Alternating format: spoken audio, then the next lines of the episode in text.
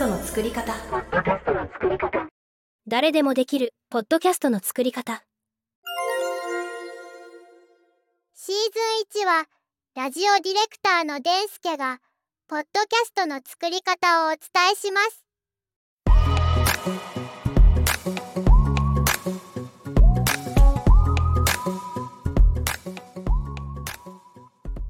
前回はポッドキャストとはというのをお伝えしましたさあでは第2話ではポッドキャストの魅力について見ていきましょうポッドキャストの魅力はいろんなジャンルが配信されていることです毎日のニュースであったりお笑い芸人や俳優専門家の方主婦であったり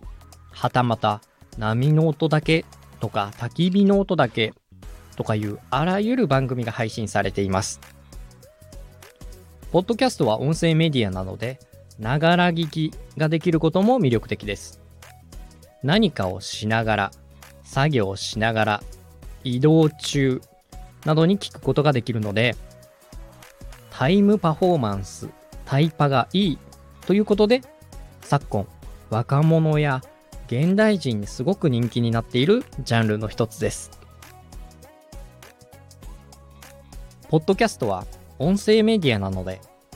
イヤホンやヘッドホンで聞いた音がそのまま脳にダイレクトに届きます。ポッドキャストを聞いているときは基本的には一人なので、パーソナリティが自分に直接話しかけてくれるような、そういう気分になってきます。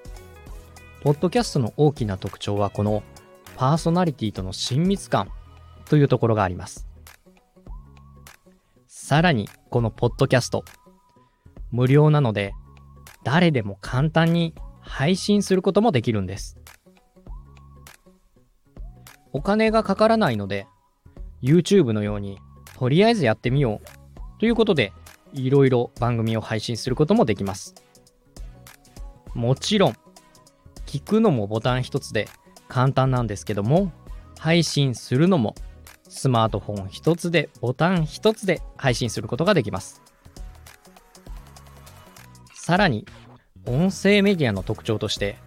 誰でも配信できるというところがあります。皆さん一人一人の知識や経験というのは他の誰にも語れない個性的なストーリーになります。声を出せていろいろな知識や経験をされている方はもうそれだけでクリエイターです。今、いろんなツールで発信するメディアがありますけども、一番手間をかけずに簡単に配信できるメディアが音声メディア、このポッドキャストですね。ポッドキャストを配信することで、あなたにも変化が訪れます。毎日がなんだか少し楽しくなってきたり、お話のネタとして生活の中でネタを探すようになってきます。他にも、配信者、クリエイターとしてなんだか前向きな気分になれたり、こんな話はどうかな？次はこうやってみようと、好奇心や向上心が生まれてきて、日々の日常がちょっとだけ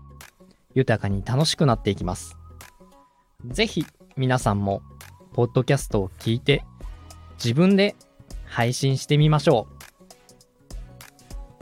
今日は、ポッドキャストの魅力についてお伝えしました。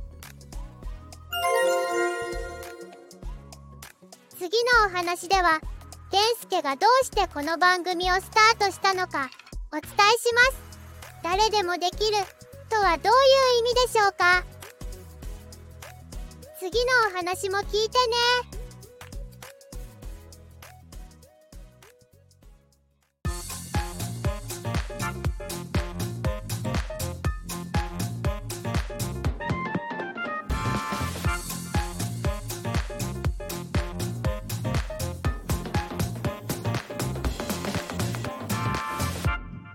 ポッドキャストの作り方。ポッドキャストの作り方。ポッドキャストの作り方。誰でもできるポッドキャストの作り方